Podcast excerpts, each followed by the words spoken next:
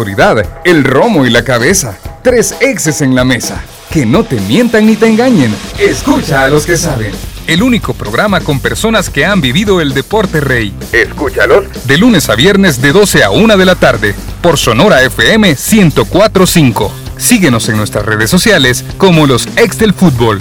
Los ex del fútbol es por cortesía de Dolocrim de Laboratorios Suizos. Super Selectos. El equipo y tecnología utilizada para la transmisión de los ex del fútbol es patrocinada por NLA Technologies. Hola, ¿qué tal? Buenas tardes, bienvenidos a los ex del fútbol en este día jueves, casi viernes, casi también la jornada 2 de la Liga Mayor y tenemos el análisis de algunos de los partidos de la primera división para este fin de semana. Además de eso, la selección ya se encuentra en ese mini campamento en Indianápolis con cuestiones difíciles en cuanto a la llegada debido a cosas climáticas que pasaron en el aeropuerto de Houston donde la selección hizo escala. La invitación para que se quede con nosotros a través de las diferentes plataformas de los ex del fútbol y por supuesto a través de Radio Sonora. Don Lisandro, ¿qué tal? ¿Cómo están? Buenas tardes.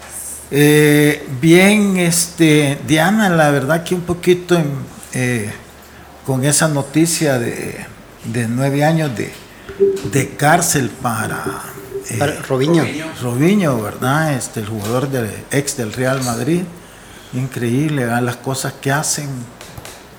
Este, y hoy toda una carrera, bueno, ya la había tirado a la basura, pero ahora también su reputación y su imagen, ¿verdad? Una lástima, pero bueno, este, lo que hizo es imperdonable, así que va a tener que cumplir esa sentencia. Así es, profe, ¿cómo está? Buenas tardes. ¿Qué tal? Buenas tardes, sí. Eh, como dice Lisandro, ¿no? Eh, triste por, por la imagen que le da, porque lo primero que dicen no es de una persona que cometió un error, sino que hablan de un futbolista. Y cuando manchan el fútbol, a mí siempre me da tristeza. Eh, así que, nada, empezamos con una mala noticia para el fútbol hoy, porque Robinho de una forma u otra nos representa a todos. Pero bueno, agradecemos a la gente que hizo justicia, si así fue, y que esperemos que estos actos no, se no vuelvan a ocurrir. Profe, ¿cómo está? Hola, ¿cómo está Diana, Emiliano, Lisandro, a todos los radioescuchas a través de Radio Sonora y las plataformas digitales? Preparando la jornada en la que hay clásico nacional, pero yo creo que los partidos que están alrededor del clásico son más interesantes que, si ustedes me corregirán o no, lo que ha representado este Faj Águila o Águila Faj en los últimos que cinco años que no despierta mayor atracción en lo deportivo, en lo futbolístico, en el rectángulo de juego. Ya de ahí el tema mediático es otra situación, ¿verdad? Así que interesante, como por ejemplo el Metapancha Latenango, qué buen partido tenemos ahí para, para ver que la idea de dos entrenadores que están demostrando dentro de sus equipos que, que tienen una metodología nueva, están unificando los equipos y bueno, a ver quién sale avante en esos dos partidos. Técnicos nacionales, el profesor Omar Mejía y el profesor Dawson. Aparte de compañeros, ayer hablaba Omar de, yo ya conozco a Eric cómo es, cómo, cómo trata de planificar los partidos. Realmente Eric, pues, lo tuvimos como compañero, ¿no? Es algo eh, temático, no, no vamos a decir insoportable, pero temático, ¿verdad? Con su grito desde el fondo tratando de, de siempre de acomodar el equipo. No he tenido la oportunidad todavía de escucharlo. No, no, sí, y en meta, fíjate que, bueno, Eric yo lo tuve compañero eh, en tres equipos diferentes. Entonces la gente de Metapan, cuando nosotros llegamos ahí, eh, nos miraban sorprendidos, porque normalmente en la cancha él gritaba desde su posición y yo le contestaba de la mía, terminaba el partido y, no, y viajábamos juntos, como si nada. Quedaba todo dentro de la cancha. Entonces, después siempre dicen que el, que el los medios justifican eh, el resultado. Después de esa temporada salimos campeones, obviamente dijeron estos dos locos no estaban tan locos, pero, pero así vive uno el fútbol realmente. Bueno, vamos a dar inicio hablando acerca de los ausentes en la convocatoria que ha presentado el profesor Hugo Pérez. Como lo mencionábamos el día de ayer, Ronald Rodríguez no viajó debido a situaciones con el pasaporte, no le había llegado al jugador. Eh, también eh, de Enrico Dueñas, que se va a presentar hasta el 23 de enero con la selección, como lo establece el reglamento de FIFA, al igual que en Delson Bonía.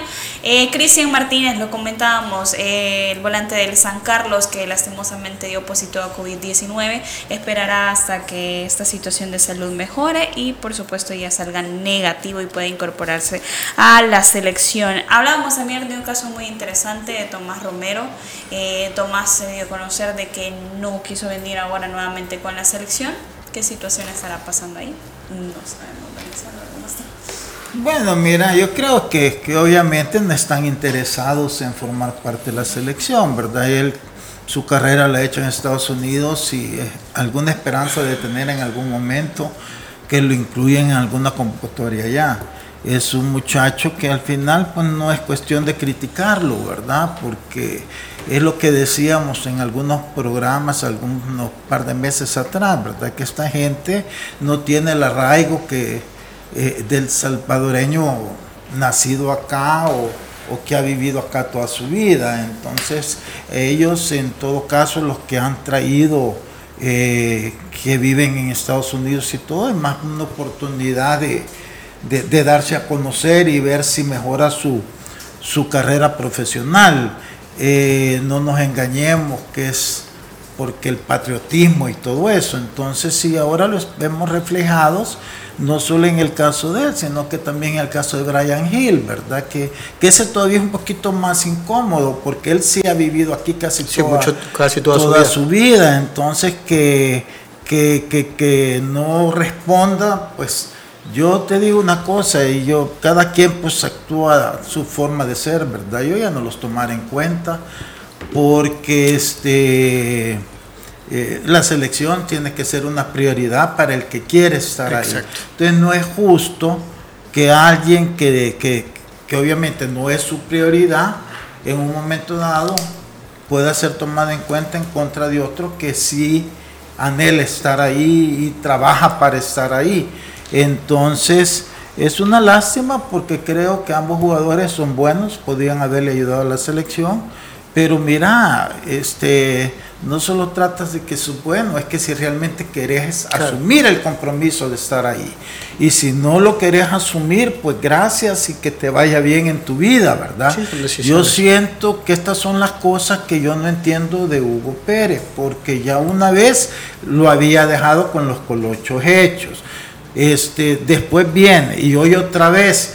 Entonces él habla de una cosa, que, que el compromiso, que esto y que el otro pero entonces se topa con estas circunstancias y entonces en qué papel quedamos, pues en, qué papel hace que, el futbolista nacional quede. Y él sobre todo porque es el que se contradice. Entonces yo siento que ya deberíamos de, dejar de pensar en ellos, o sea, claro, desearles lo mejor, ¿verdad? Porque tampoco se trata de, de ser enemigos, pero si ellos ya con sus actuaciones, nos han dicho no nos interesa o no es nuestra prioridad, hasta ahí que llegue. No podemos estar nosotros rogando porque mira, nada la fuerza es bueno. Y entonces si ellos después, porque ya se dieron cuenta que donde están las cosas no les eh, favorecen, entonces nos van a buscar, pero no vienen por el compromiso y el cariño y, el, y que, que quieren estar ahí, vienen porque somos una segunda opción. Y nada de eso debería permitirse en una selección. Tiene que ser primera opción sí o sí, si no, porque no, vuelvo y repito, no es justo con los demás jugadores que se esfuerzan día a día y con la ilusión de ser llamados. Hablando de segundas opciones, eh, se escucha feo, pero también otro que nos tiene como segunda opción es Brian Hill, profe. Él no ha aceptado todavía la invitación que le hizo el profesor Hugo Pérez. Y en la ronda final de las eliminatorias en este momento, creo que ya sería por dar capítulo cerrado a este tema. A mí me parece que sí, pero creo que, que lo que genera más revuelo no es tanto la decisión de ellos, sino que es con la seguridad que los anunciaron como posibles refuerzos. Eh, hay, hay, el papel aguanta con todo, hay una declaración del presidente de la federación que habló del caso de Brian, de Brian Hill en un 98,98%. Entonces, ¿dónde van a parar esas palabras? Eh, yo creo que estas cosas las tenían que haber manejado eh, con un hermetismo para, para, no crear estas situaciones en los chicos. Los chicos eh, pueden decidir a dónde pueden jugar, tienen la posibilidad de tener dos selecciones y él elige. Uno tiene un poco más arraigo porque vivió acá como Brian y Tomás vivió toda su vida en, Los Ángeles y obviamente su sueño jugar en el equipo de Los Ángeles. Eh, pero el problema es ese, ¿por qué la comunicación de la selección en un tiempo te llenaron de, noticias, de todo, de todo lo que iban a dar, y de repente hoy no sabes nada, es todo hermético. ¿Por qué no manejaron siempre una línea de comunicación para no crear estos bandos? Porque hoy no vamos a señalar a la gente que no pudo digamos, eh, convencerlos, sino que nos vamos a ir directamente contra los chicos. y, eso no debería ser así. Pero fíjate, Emiliano, que, que, lo que tú decís, tenés toda la razón. Ellos, esto tienen que verlo manejado entre ellos. Y eh, decirle, mira Brian, de veras, sí o no y, no hacerlo público. Arturo, Arturo Álvarez, nadie se enteró, jugó con la selección y después dijo no juego más, se retiró y listo. Entonces ahí nomás, y si él dice no, pues no, no generar todo esto. Exacto. Porque si después se arrepiente, si tú no lo has puesto, eh, eh, no lo has exhibido, entonces la gente igual lo va a tomar bien que, que venga. Pero si dentro de seis meses decide que ahora sí, ya la afición no va a estar como no lo va a ver con tan buenos ojos. Es que, hay que cuidar eso. Exacto, porque ellos siguen, eh, hoy dijeron que no, o, hoy no aceptaron, o hoy todavía no han aceptado. Pero en un momento puede ser que ellos eh, den el paso y digan que sí. Entonces ya creamos un ambiente negativo por una parte de la gente, de la prensa, de todos los que creamos una opinión que es diferente. Entonces creo que en ese aspecto... Eh, lamentablemente siempre tenemos que hablar de cosas externas y no realmente de lo que pasa dentro de la cancha. Parecería que quieren crear una cortina de, una cortina de humo. Hoy eh, son el problema son los chicos, pero dentro de la cancha, un ejemplo, no damos dos pases seguidos. ¿Qué es más importante? Que Brian me diga que sí o que la selección pueda dar dos pases seguidos dentro de la cancha. Entonces, creo que estoy completamente en desacuerdo de eso, de crear una expectativa que no es tan segura y que crea bandos. Todos saben cómo es el fútbol aquí, que crea polémicas y, cuestiones por el estilo. tenemos un contenido de, un deporte que no tiene nada que ver con el deporte. Dejemos a los chicos que tomen su, su decisión y que mientras tanto se siga trabajando con la otra gente que esté disponible para, para llevar la camisa de la selección. Profe Elmer, retomando un poco acerca de una entrevista que le hicieron al técnico de la selección, él mencionaba acerca del cuestionamiento si valía la pena de seguir esperando a Gil, que no tiene nada que ver si se quedan 3, 6 partidos de eliminatoria, si él decide firmar para nosotros y jugar con la selección salvadoreña, no importa si se quedan 3, 6 o 1, siempre es importante tener un jugador que nos pueda ayudar, mencionó el técnico. Sí, eh, ese planteamiento me parece correcto o sea, porque es un jugador joven que puede darle proyección a la selección. Sí, 20 años. Eh, una posición que de repente pareciese que, que, no tenemos ahí un jugador referente a este momento. Sin embargo, como ya lo dijo Emiliano, ¿verdad? Y, y como se debe de ver, eh, que en ese momento da la sensación de que, vamos a ver, ¿qué es el jugador el que no quiere? Pero es un jugador de 20 años que todavía tiene espacio para decidir. El problema es que aquí ya hablaron por él, ¿verdad? Ya todos asumíamos que para esta ventana FIFA él ya había dicho eh, que sí y que iba a estar. Entonces, porque precisamente de parte del cuerpo técnico ya dijeron que contaban con el jugador y luego incluso hicieron público que le habían enviado la documentación al jugador y que solo faltaba que la firmara. Y si obviamente no va en esta ventana, que tenemos que entender de que el jugador se la está pensando todavía. Y el problema es ese, haber hecho público todos esos detalles eh, que digamos que mientras no tengan una respuesta o el jugador todavía no, no tenga una definición, creo yo que no deberían de estar contando con el jugador y generando esa expectativa, porque de lo contrario pareciese que, como lo dijo Emiliano, es que así es, quieren eh, llevar la atención a que van a contar con jugadores como dando a entender que algo hicieron mal en la primera ronda, o sea, que tuvieron la oportunidad de hacer gestiones, de incluir eh, a otros jugadores, incluso el debate de si se debió haber incluido a Rodolfo Zelaya o no, que estuvo ahí, todas esas situaciones pareciese que le pesa más al cuerpo técnico y de repente quiere hacer una situación de una respuesta mediática donde nadie se las está pidiendo. Porque si ellos dijeran con los elementos que cuentan y no están dando una respuesta de que van a contar con Brian Hill, creo yo que nadie les va a exigir, ¿verdad? Porque es una situación que el jugador tiene el derecho de esperar y tomar la decisión, pero luego el cuerpo técnico también contar con los elementos que tienen la determinación de participar en la selección. Y ahí entra lo, lo, que dijo Lisandro. El hecho de que, vamos a ver, hay jugadores que quisieran, nacionales que quisieran estar en selección, pero no les dan la oportunidad. Y, y estás dando públicamente que vas a contar con un jugador que lo vas a tener en la siguiente ventana y al momento de la decisión no aparece el jugador, entonces, no un mensaje porque no quiere él, exacto, no porque exacto, lo quieran tener. Exacto, entonces, pero ellos anterior, eh, o sea, de hecho, empezando este proceso de convocatoria para esta ventana, dijeron que contaban con el jugador, que ya solo faltara, faltaba que firmara los documentos y a este momento que hay una excusa que no puedan hacer llegar un documento en tiempo express, creo yo que no es válido, ¿verdad? Entonces, obviamente, es que el tema es no han hablado con la firmeza con los jugadores de que les digan los jugadores sí o no, o, que ellos, o que ellos digan, bueno, voy a esperar en este momento porque me voy a dar un periodo de, de fíjate, pausa. Fíjate, Elmer, que yo no creo eso. Mira, aquí hay que ser claro y hay que entenderlo. Esto es cuestión económica. Por ejemplo, un jugador, va, el caso de Brian Hill, él se va a vender siempre más como un colombiano que como un salvadoreño. Entonces, si él tiene que... Es que eso yo lo entiendo, y ya lo había dicho antes. El problema es déjenlo tranquilo, no estén queriendo forzar algo que, es obvio que él en este momento está todavía esperando si se vende como colombiano. Y tiene todo el derecho, porque él tiene que ver su futuro.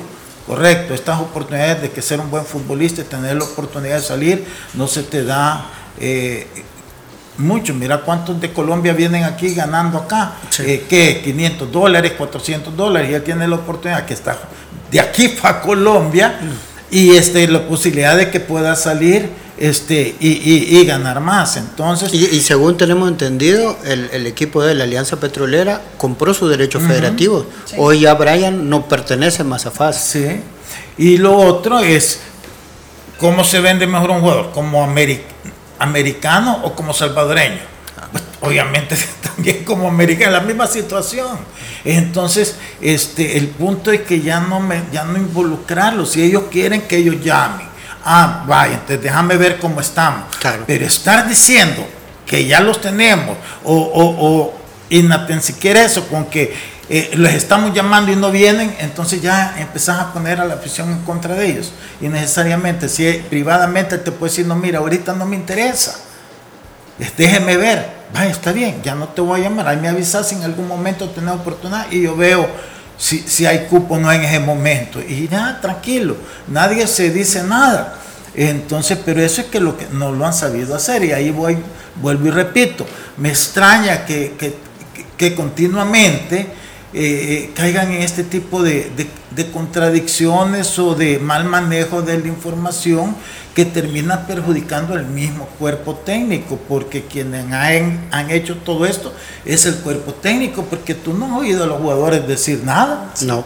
han sido ellos que dicen una cosa y después ellos mismos dicen que ya no y después que otra vez que posiblemente.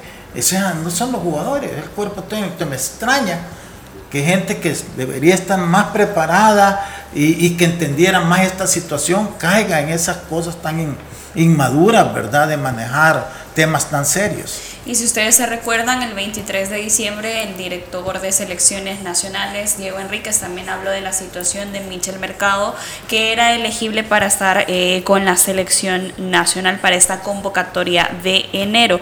Eh, mencionó que era prácticamente un hecho debido a que cumple con todos los requisitos y que entraban los planes del cuerpo técnico del azul y blanco.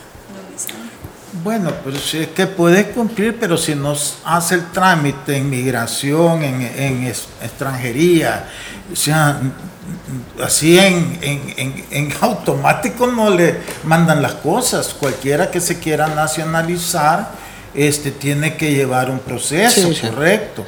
Entonces no es porque yo tengo cinco años de vivir aquí, puedes tener diez, pero si nunca haces el trámite no te lo van a dar. Entonces, este, eh, eh, si él ya cumplió, pues tiene que asesorarse, ir y pedir la nacionalidad, porque no es residencia, es nacionalidad.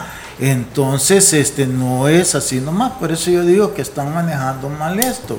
Ahora, la situación de Michel, el caso se diera es distinto. Claro. Porque Michel es un jugador que agradecido está de que al menos hoy está en alianza, de haber estado siempre en equipos donde ni le pagaban y ganaba poco. Ir a una selección es una oportunidad que en otro lado nunca la va a tener. Entonces es distinto eh, la situación de él a la de Brian y a la del otro muchacho. El Tomás Romero.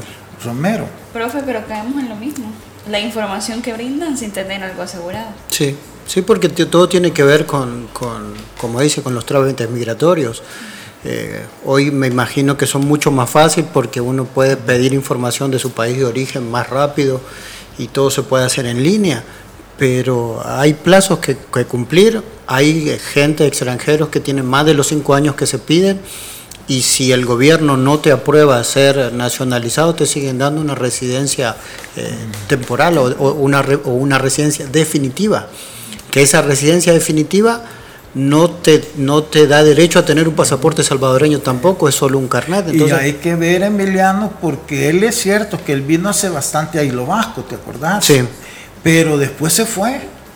Claro, y, eso le rompe a él el, las, los requisitos. Entonces él regresa después cuando vino a jugar con el... Eh, audaz, audaz era. El Audaz, ¿verdad? Y que pasó a ser vencedor. Claro. Entonces ah, lleva que un año y medio en alianza. Entonces no sé si los ah, tiempos... Si, nos dan ah, es que yo siento que no se informan bien. Entonces de repente dicen algo y después se topan con estas situaciones. La misma situación está con el chico que acaba de firmar con Once Deportivo. Él está casado con una chica salvadoreña, una ex eh, reina de belleza, pero según entendemos por cómo manejó su carrera, en los últimos cinco años no vivió más de un año entero en el país, entonces tampoco sería elegible porque está casado con una salvadoreña, no tiene hijos salvadoreños y, eso también son, son cuestiones que te reducen, digamos, que te dan un estatus mayor a la hora de presentar tus papeles. Entonces, eh, como digo, es tirar una moneda al aire, tirar un rumor y después de ahí esperar que, que los jugadores hagan todo. O esperan que se haga como se hizo antes, que mediante un decreto de la honorable asamblea, claro, te digan, eh, sos salvadoreño. Pero habiendo miles de personas que han hecho méritos, mucho más méritos para ser hijos de El Salvador, no creo que se tomen el tiempo de, para que lo hagan a un futbolista que no cumple los requisitos. Sí, es que ese es el punto. Volvemos y repetimos. Pareciese que en, términos de, no solo de, de, cuerpo técnico hace falta experiencia, sino que también a nivel administrativo. O sea, lo primero que tenés que ver antes de, por más voluntad que pueda tener los jugadores, ver el requisito de si cumple los cinco años interrumpidos de estar residiendo en el territorio. Eso es lo básico que tenés que buscar. De ahí, por lo demás, los demás elementos son complementarios. Eh, eh, tiene los cinco años y luego consultemos con el jugador si quiere. Si tiene, eh, si tiene los cinco años y luego quiere, pues vamos por lo siguiente, pero de lo contrario, por más que el jugador quiera, si no tiene los requisitos de los cinco años eh, residiendo en el, país de manera interrumpida eh, y que todas esas situaciones las pueda comprobar es el tema también. Eh, y esto en términos de gestión de lo que tienen que hacer con FIFA, porque para FIFA es eso, los cinco años es importante, es lo primordial. De ahí los demás elementos que se tienen que ir completando. Y eso, ¿verdad? Son de las tres, de las situaciones a tomar en cuenta que pareciese que no lo, han, no lo, no lo hicieron, ¿verdad? O sea, es como vamos a ver, hagamos trámites y luego... Em, em, empujar o violentar situaciones que no deberían, pedimos transparencia en, todos los ámbitos del país y queremos violentar situaciones. Saltar siempre en la barda, es increíble. Si no recordemos a nivel que fue sub-17, ¿se recuerdan aquel partido de la selección del Salvador contra Costa Rica en, en Metapán? En el cual este, alinearon a dos en Corea y pues por espacio de fechas que luego Costa Rica pudo comprobar que no tenía no entraba dentro del rango de edades que establece la CONCACAF y FIFA para esos torneos, se perdió la clasificación. Se perdió la clasificación a un mundial. Y seguimos repitiendo las circunstancias de no revisar los elementos principales como es la, la reglamentación. Bueno, siempre en temas de selección nacional, como lo comentábamos, ya la selección se encuentra en el campamento en Indianápolis, llegó a las 3 de la mañana, se incorporarán el próximo 23 de enero los jugadores Enrico Dueñas y Nelson Bonilla al cuerpo técnico y a la selección nacional. Eh, también otro de los jugadores es Ronald Rodríguez, aquí lo mencionábamos en el programa, si bien no había sido confirmado totalmente en parte del equipo, Ronald se va a Tulsa, será compañero de Joaquín Rivas.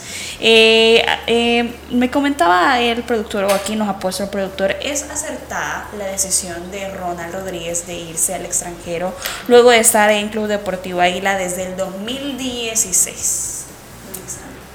Mira, yo siento que el tiempo lo va a decir, ¿verdad? Yo insisto que, a ver, por un lado, vas a estar allá, puedes tener una exposición estando jugando también con la selección, que es obvio, ¿verdad? Que a través de la selección es que se llegó a este acuerdo.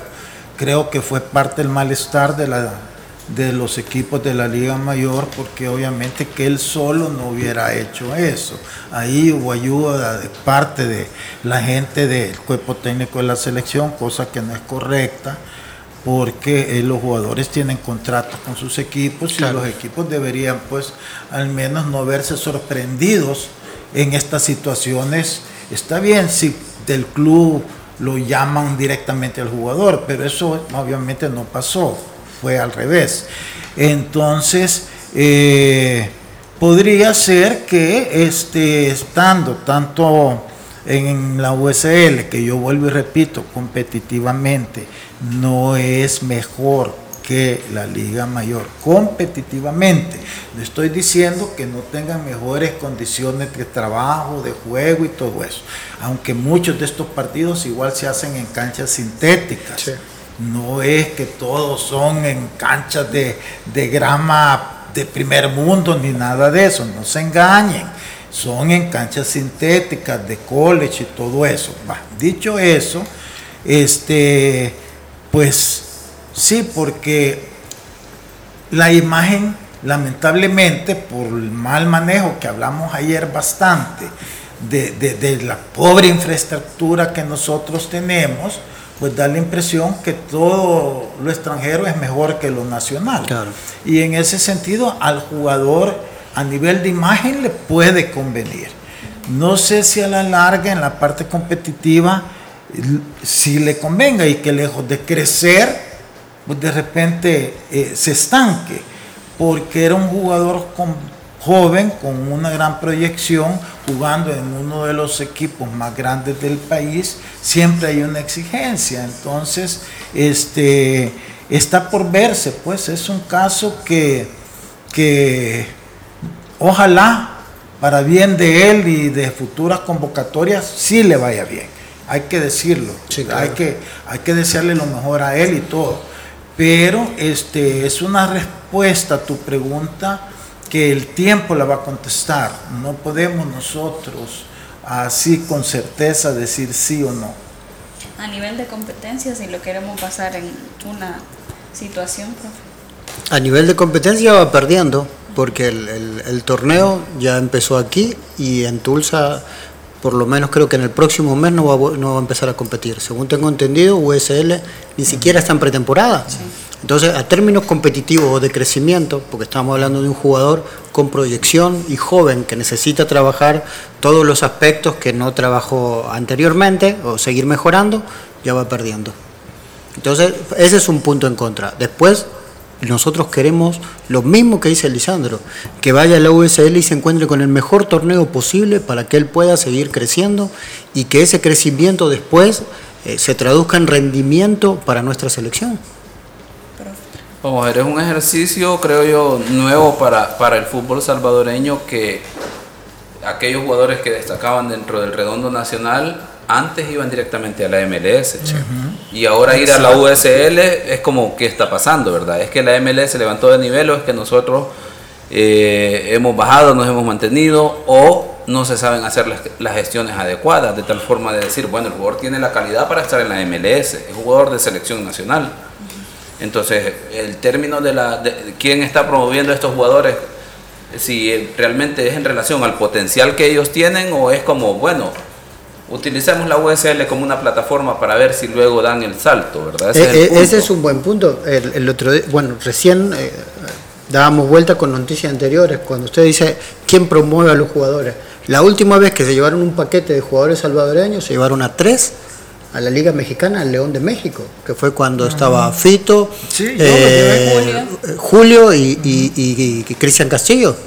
Y hoy no los podemos ni siquiera meter en la USL, es, es complicado cómo se gestiona. Sí, entonces... Bueno, y no solo fueron ellos, después otros se fueron directamente a la MLS, sí, sí, porque Cristian este, Castillo también jugó en DC United. Sí, y hubieron otros jugadores en ese momento que fueron, lo que pasa es que al final todos regresaron, ¿verdad? sí, el Chele Pacheco en, su, MetroStar. Su, comportamiento profesional y todo eso ya no, no permitió que siguieran, pero, pero sí de la selección saltaron directamente ahí. Entonces yo creo que en eso es un retroceso, pero mira, al final sabes que lo que pasa, que nosotros damos como un, disco rayado, repetimos y repetimos lo mismo, pero y no vamos a, a lograr ni a cambiar nada, pero al menos uno se desahoga siendo honesto y sincero y diciendo la verdad. Mientras aquí la infraestructura de los equipos no mejore, la imagen es de pobre, de pobreza. Y esa imagen de pobreza no le ayuda al fútbol salvadoreño a que nos tomen en serio, que es la verdad. Entonces, un jugador, por ejemplo, que de repente vaya y por muchos USL que sea, pero se encuentra con camerinos bonitos, con instalaciones distintas, se entusiasma porque cree que con eso va a mejorar y va a mejorar. Eh, es como tú, ¿verdad? De repente andas con ropa de marca y, te das una imagen, pero después andas todo así enchancletado y das otra. O sea, eh, eh, la vestimenta a veces ayuda a vender, ayuda a venderte. Y entonces lo mismo pasa en el fútbol. Cuando tú estás en una liga donde una infraestructura tan horrible, miremos hace poquito la presentación de Vladimir Díaz en fase, con el logo en el suelo, con las paredes todas chucas, este, una mesa y, el Freddy, el gerente, por un lado el jugador todo descamisado, firmando esas imágenes no, venden, al contrario. Cualquiera dice, uy chica, mira, este, Platense, qué diferencia. Pero imagínate que todos fueran así, y no solamente en una presentación, sino que eh, eh, eh, vas a los estadios y ves los estadios de veras, iluminados con los lúmenes que son. Vas a los baños y ves los baños de veras limpios y todo eso Baja a los graderíos y no ves todas las gradas quebradas, ya rajadas. Tuvieran todos una su cancha de entrenamiento para dejarla del estadio solo para tus partidos oficiales o poder jugar un partido ahí. Pero no, son, son estadios donde de repente vas a media semana y encontrás colegios jugando y todo eso. Y, no, y entonces nunca los terminas de, de tener las gramas en óptimas condiciones. Entonces cuando tú tenés ese panorama, Claro, la USLS y por lejos. por lejos. Pero esa es la tristeza que aquí este, en 30, en 40 años es mentira. Es mentira. Mira, solo veamos el, el, el estadio Cucatlán anda de esos palcos del estadio Cucatlán, sé que ya tú querés subir el volado y se te viene para abajo, pues la lámina ya toda podrida y todo eso. Eh, eh, eh, este, es cierto que los palcos son privados, pero es que en la cultura nuestra es, es, eso, entonces es bien difícil. Entonces, en ese sentido, pues sí, yo creo que este, Ronald hace bien, o sea, al menos pensaríamos que a nivel profesional de que va a dejar una camisa rota por ponerse una de marca, sí va a ganar. Y si, si él logra mantener su, nivel y a través de sus buenas participaciones en la selección logra ya dar el salto a, a la MLS, enhorabuena. Porque aquí eso le está pasando factura a muchos jugadores. Porque además Emiliano, tú como jugador, este, el, trabajar en esas condiciones no te ayuda a, elevar tu nivel cultural. Entonces tú ves a los jugadores todos enchancletados, todo, o sea, se ve el panorama, la imagen que transmiten es, es de una incultura tremenda. Y entonces es lo que el jugador no entiende y nuestros directivos tampoco, porque participan y son iguales. Tú vas a, los estadios del interior del país y los ves ahí todos. Entonces tú vas a tratar con una directiva, por ejemplo, como de cualquier equipo mexicano. Ah, todos son profesionales, bien vestidos, bien trajeados, ese, saben comer. Ese, en cambio acá, entonces todo eso nos pasa factura, porque es la realidad. Si mira, aún cuando yo me acuerdo llevé a Fito a Austria, cuando eh, se quedó con el Alania, que estamos hablando de la segunda división de Rusia. de Rusia. que Rusia a nivel de equipos, ya ves que nunca clasifican a casi nada, porque no, pero mira, en un hotel cinco estrellas todo el equipo cinco estrellas. Tú entrabas al restaurante, este, impecable, te servían plato por plato. Un lujo. Entonces, y claro, tú veías al preparador físico, veías al auxiliar técnico, veías al técnico, y todos con sus uniformes impecables, y todo eso. Entonces, e, e, esa es la lástima e, de nuestro fútbol. Te damos una imagen ah, que al jugador ofrecerle cualquier cosa que se va a venir corriendo por salir de donde están. Nosotros deberíamos de hacer que el, jugador repiense en salir, porque las cosas aquí son buenas y tienen buenas condiciones de trabajo. Así entonces se va a superar, porque entonces ya un equipo ya te va a vender un jugador en un millón de dólares o 500 mil si de veras lo vale, ¿va? Que, pero en su momento, vaya, tú tenías a un Cristian Castillo que pudo haber valido eso, a un Fito Celaya, eh, más atrás a un Pájaro Hueso, a un, más, bueno, Mágico González si salió, aunque lo que lo vendieron en esa época, pues no sé si para la época era mucho, ¿no? Que fueron como 60 mil dólares. Pero es que si no es mentira, el jugador espera que se le vence su contrato para ver si logra salir. ¿Por qué? Porque no se siente cómodo. Es que tal vez, si, me permitís, Diana, pareciese que esta semana lo que hicimos nosotros fue, o, hemos hecho un ejercicio de una radiografía de nuestro fútbol. O sea, empezamos la jornada 1, hablamos de temas de organización, del tema de alumbrado, de los uniformes, que se le arruinó el tablero a los árbitros, luego de la infraestructura en sí de los, de los escenarios deportivos hemos hablado de selección, de cómo estas circunstancias que han generado para la convocatoria de jugadores que iban a estar, que no iban a estar, que, que dijeron que sí, pero que los papeles no han llegado a tiempo, ahora que ya no se van a exportar jugadores a la MLS o, aspirar a ligas de, de primeras divisiones de los países, sino que ya ahora a segundas divisiones como la USL. Y entonces al final concluimos que a nivel de infraestructura, de organización, de los actores principales que son entrenadores, árbitros, jugadores, de la parte dirigencial, no tenemos un modelo de desarrollo, o sea, no hay nadie que dé el ejemplo de para dónde deberíamos de ir. O sea, no tenemos un modelo, y en toda la semana eso, eso hemos hecho, la radiografía de todas las deficiencias que nosotros tenemos, a pesar de que tenemos en, en contraposición de la USL el modelo de competición, porque al final sí, Sabemos que los partidos, con todos los errores y todas las dificultades, sí hay este, competición, sí hay un interés por no perder el partido, sí hay elementos de disputa ahí y que al, último momento, aunque sea para meter la pierna fuerte, hay ganas en ese sentido porque saben lo que se están jugando. Mantenemos eso, el elemento competitivo. De ahí en todo lo demás, para modelo de desarrollo, no hay nadie que dé el ejemplo.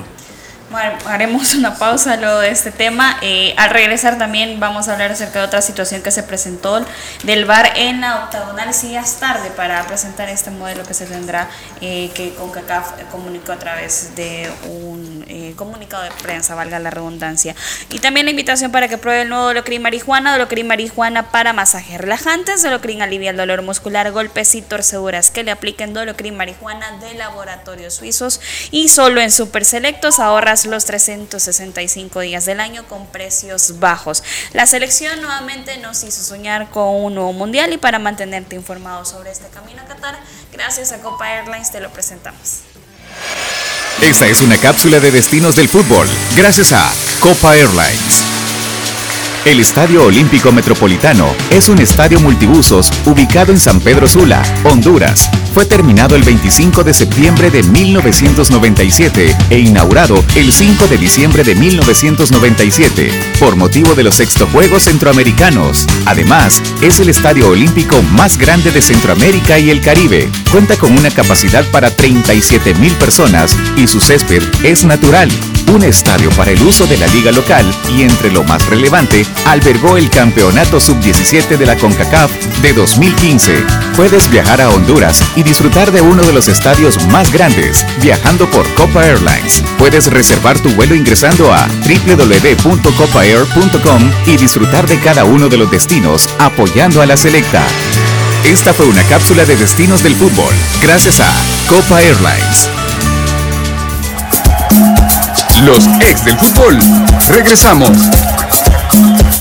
Ay, me siento estresado y me duele todo. Me quiero relax. Prueba el nuevo Dolocrin Marihuana para masajes relajantes. ¿Dolocrin Mari qué? Dolocrin Marihuana. Y también Dolocrin Original y Dolocrin Forte. ¡Que le apliquen Dolocrin! Crema analgésica y de precalentamiento que alivia el dolor muscular, golpes y torceduras. ¡Que le apliquen Dolocrin! Dolocrin Original, Forte y el nuevo Dolocrin Marihuana. Dolocrin, el masaje que sí alivia. Compruébalo. ¡Que le apliquen Dolocrin! Laboratorios Suizos, innovando con excelencia. En caso de duda, consulte a su farmacéutico.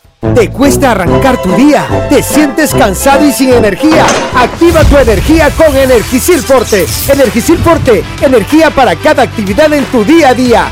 Energisil Forte con nueva fórmula. Contiene zinc para fortalecer tus defensas. Con un sobrecito al día aumentas la resistencia física y mental para andar activo y rendir mejor. Energisil Forte sin azúcar y sin calorías. Energisil Forte también en tabletas. Activa tu energía con Energisil Forte. Laboratorios Suizos, innovando con excelencia. En caso de duda, consulte a su farmacéutico. Ay, me siento estresado y me duele todo. Me quiero relax. Prueba el nuevo Dolocrin Marihuana para masajes relajantes. ¿Dolocrin Mari qué? Dolocrin Marihuana. Y también Dolocrin Original y Dolocrin Forte. ¡Que le apliquen Dolocrin! Crema analgésica y de precalentamiento que alivia el dolor muscular, golpes y torceduras. ¡Que le apliquen Dolocrin! Dolocrin Original, Forte y el nuevo Dolocrin Marihuana. Dolocrin, el masaje que sí alivia. Compruébalo. ¡Que le apliquen Dolocrin! Laboratorios Suizos, innovando con excelencia. En caso de duda, consulte a su farmacéutico. Continuamos con los ex del fútbol.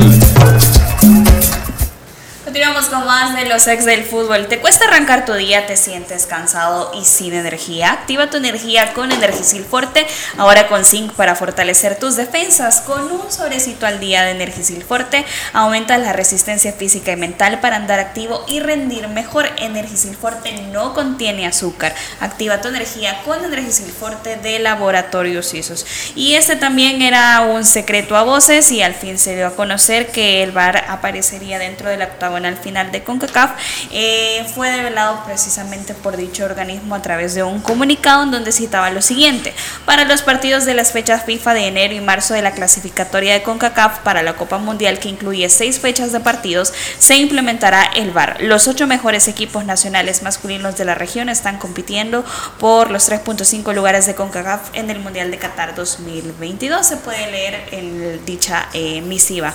Eh, además, extendieron la buena noticia y subrayaron de que cuentan con todo el equipo de árbitros necesarios para estar verificando el proceso que va a tener el VAR dentro de esta octagonal. Profe Elmer, este tema es suyo. Vamos a ver, eh, claro, el comunicado uno lo lee y realmente dice uno, esto se va a poner bueno. ¿verdad? Eh, pues claro, ellos no van a decir, ¿verdad?, que eh, cuáles son los defectos que pueden encontrar en el camino. Eh, pero si revisamos Copa Oro pasada, partido El Salvador-Qatar, aquella situación de la mano, ¿verdad? Eh, que terminó en penal y marcó una diferencia, que el mismo cuarto árbitro tiene que llegar a, decir a los cuerpos técnicos de ambos equipos, antes de que sucediera ese incidente, es, miren, en este momento el, equipo arbitral no cuenta con videoarbitraje, ¿verdad? Por problemas técnicos. Así que luego se da el incidente de la mano y pues que hay que reclamar, que revisen en bar, no, ¿verdad? Porque en ese momento no, no tenían el servicio de, a nivel de tecnología y estamos hablando de un escenario de Estados Unidos donde ya tienen implementado el videoarbitraje. Ahora imaginémonos en San Pedro Sula, aquí en el Estadio Cuscatlán, de todos los esfuerzos que tendrán que hacer para tratar de instalar todo el equipo y que funcione al 100% durante el desarrollo del partido. Entonces, ese es un gran esfuerzo. No sé si alcanzarán a, que eso funcione y que puedan aplicarlo al 100%, hablando de la parte técnica, de la parte tecnológica. Luego, pues ellos dicen, eh, tenemos todo eh, el grupo de árbitros capacitado y todo lo demás. Eh, la gran pregunta es que si será suficiente con haber ido ya a dos seminarios para experimentar con esta herramienta y posiblemente para la gente de Canadá, México y Estados Unidos será suficiente porque refuerzan lo que ellos están haciendo en sus ligas locales con los equipos arbitrales, pero ya luego qué pasa con los árbitros de Centroamérica y los del Caribe que tendrán participación, posiblemente solo el hecho de tener la herramienta puedan estar nerviosos, puedan generar un, un impasse en esa cuestión y de ahí me voy a otro aspecto más profundo, que es la mentalidad de la que hablaba Pierluigi Colina allá en el 2018, dijo, ah, que cuando dio la conferencia de prensa antes de iniciar el Mundial de Rusia. Va a ser difícil, decía él, porque tenemos árbitros que están acostumbrados a que ellos son la máxima autoridad y que ellos deciden. Y ahora tienen que saber que tienen ahí, ¿verdad? Alguien que les va a estar ayudando y consultar, que ya no son los omnipotentes, omnipresentes durante el partido, sino que tienen que estar en una consulta y muchas veces, veamos el mismo Cuscatlán o San Pedro Sula, los ambientes que se generan en, allá en Panamá, en el Rommel, eh, cuando tenés estadio lleno y todas esas circunstancias. ahí está la gran pregunta, a nivel técnico, si van a poder estar al 100% y luego la parte operativa, la parte práctica de los árbitros y esa adecuación. Es el reto. Sí, mira, yo pienso que aquí hay dos cosas, ¿verdad? Primero es si la decisión es, es buena o no. Después ya viene todo lo que tú has hablado. Mira, yo lo único que tengo es que me hubieran esperado a, que terminara esta octagonal que comenzó sin bar y a comenzarla 100% con bar la próxima. Pero, bueno, ya la decisión está tomada. Entonces, mira, yo creo que sí me parece bien, porque tarde o temprano siempre íbamos a entrar en esa dinámica. y aquí siempre más tarde por, todo lo que tú hablaste de, de, la infraestructura que no se tiene. Pero ese ya va a ser un problema que ellos van a tener que ver cómo resuelven, ¿verdad? Pero la, la decisión en sí, yo creo que sí, mira, yo siempre bueno, ya lo he dicho, que yo desde hace muchos años decía que porque no se hacía, porque eh, en el 85 yo me vine de Estados Unidos, ya empezaban a, hacer el video, arbitraje en la NFL. Entonces este, empezó a, dar buenos resultados. Claro, siempre hay errores en todos lados porque igual es una jugada que tú la ves clarísima y te la anulan y no te explicas por qué. O sea, errores siempre van a haber, pero este, eh, ahora el deporte, si tú te das cuenta, porque han crecido mucho los derechos de televisión en todos los deportes, es porque la inmensa mayoría ya lo ve desde sus casas, de los portátiles de teléfono, todos lados. La gente que va al estadio es bien eh, ínfimo el número comparado a todo lo que lo ven a nivel de, aparatos tecnológicos. Entonces, ¿qué te quiero decir con esto? Ahí, cuando te hacen una repetición y decís, hey, si no fue a USAI, entonces te entra la frustración. ¿Por qué no sé en qué mundial fue que prohibieron las repeticiones en los estadios? En la, en la, ah, sí, sí, sí, en los mundiales, sí. ¿Por qué? Porque entonces se estaba dando cuenta, ¡hey, qué injusto el árbitro! Y para evitar eso es que ahora lo han hecho. Entonces yo siento que eso sí, porque estamos cada vez avanzando, más tecnología, más moderno, tenemos que entrar en esa dinámica. Y en ese sentido sí yo estoy de acuerdo. Lo que mm, pues me hubiera gustado es que hubiera sido este un principio, ¿verdad? Pero bueno, si ya se tomó la decisión, démosle para adelante y ya los problemas que puedan haber ya son otra cosa. Una cosa es la decisión si comienzan a hacerlo y la otra es la implementación. Los que van a quedar en ridículo si no lo logran implementar van a ser ellos, ¿verdad? Pero la decisión, si hay que comenzar algo, hay que comenzarlo ya y en ese sentido estoy de acuerdo. Eh, lo mismo. Eh, pienso que si ya se empezó sin bar, tendría que terminar sin bar. Hacer pruebas en estos momentos creo que es muy delicado por lo que se juegan las elecciones y, y sí, obviamente la tecnología dice que vamos para eso, entonces determinarlo como, como se empezó y a partir de la próxima eh, poder hacerlo de, de forma 100%. Como jugador, ¿cómo puede cambiar la perspectiva ante un partido teniendo esa implementación? Y de la, de la seguridad que habrá justicia, de la seguridad que puede haber justicia, ¿no? que uno eh, no se pondría en teoría a reclamar tonterías sin tener un sustento porque sabe que después a la hora de la revisión de las situaciones uno puede quedar o no expuesto. Ahora, tal vez Lisandro, Sí, no, pero aquí lo importante es que, mira, es, es lo que hablábamos de, de, nuestra infraestructura, que si no empujas, nadie hace nada. Esto va a obligar en ciertos aspectos a irnos modernizando.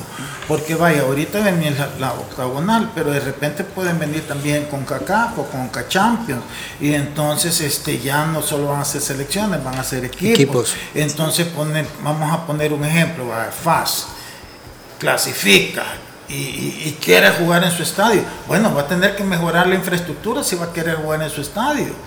Este, claro, ahorita se conforman con venir todos al Cucatlán, ¿verdad?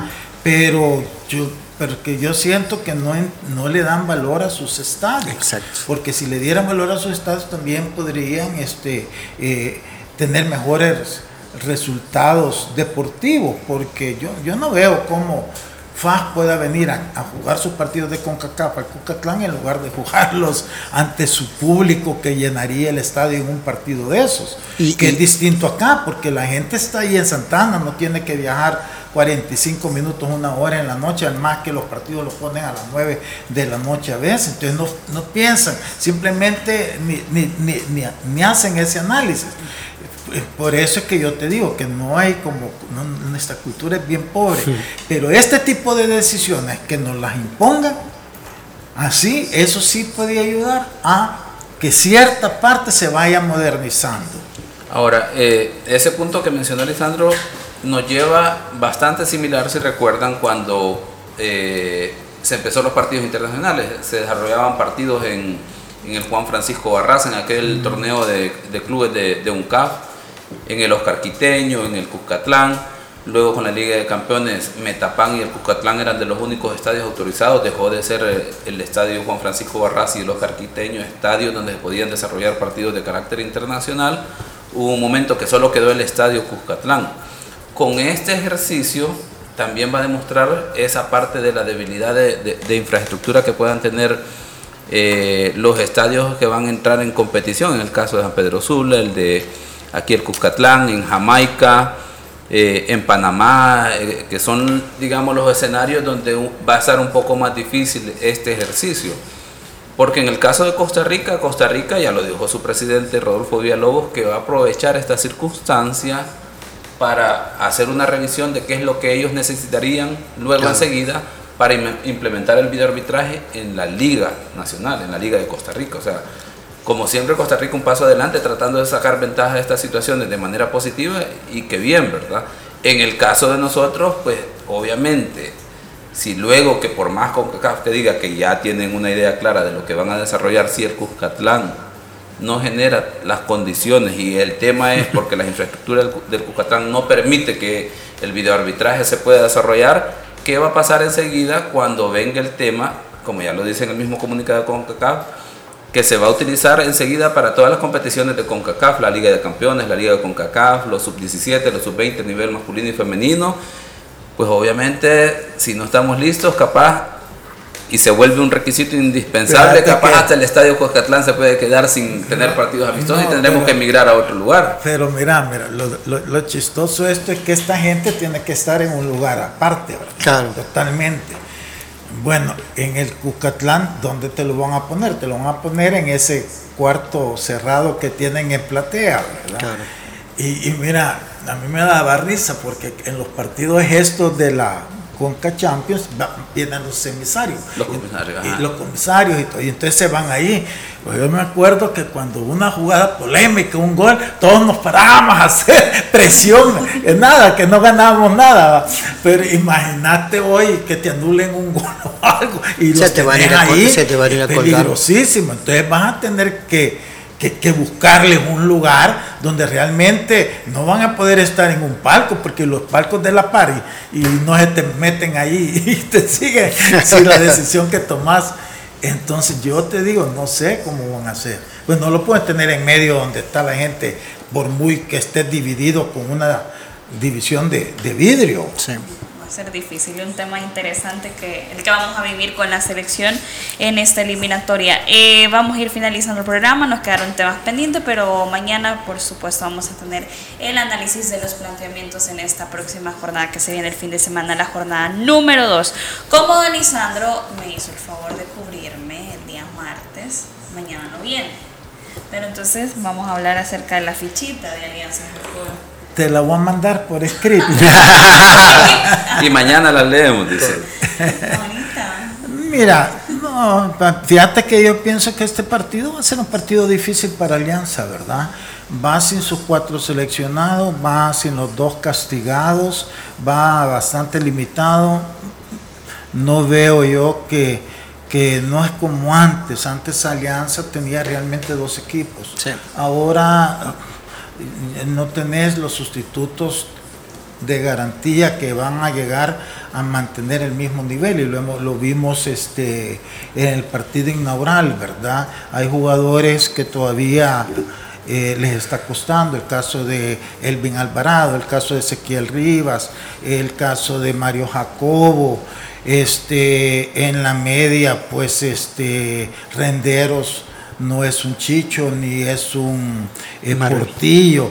Entonces yo creo que si un juego lo tiene Jocoro como para poder sacar la ventaja, es este partido sobre todo que es un equipo que viene motivado después de haber logrado el empate en San Miguel con actuaciones destacadas de los jugadores extranjeros que han llegado con un este Kiko que, que conoce a la interna de Alianza, no es que vaya a estar en contra de Alianza, porque él se fue por deseo de querer entrenar en primera, no es que Alianza lo haya quitado. Entonces tampoco es que va a tener esa como revancha, no, pero siendo el profesional y lo ganador que es él, va a querer. Entonces, dicho todo esto, voy a dar un empate. Un empate. Bueno, despedimos. Recuerden que mañana nuevamente a las 12 a través de Radio Sonora y las diferentes plataformas de los ex del fútbol. Que tengan una feliz tarde. Los ex del fútbol. La autoridad, el romo y la cabeza. Tres exes en la mesa. Que no te mientan ni te engañen. Escucha a los que saben. El único programa con personas que han vivido el deporte rey. Escúchalos. De lunes a viernes de 12 a 1 de la tarde. Por Sonora FM 1045. Síguenos en nuestras redes sociales como los ex del fútbol. Los ex del fútbol es por cortesía de Dolocrim de Laboratorios Suizos. Super Selectos.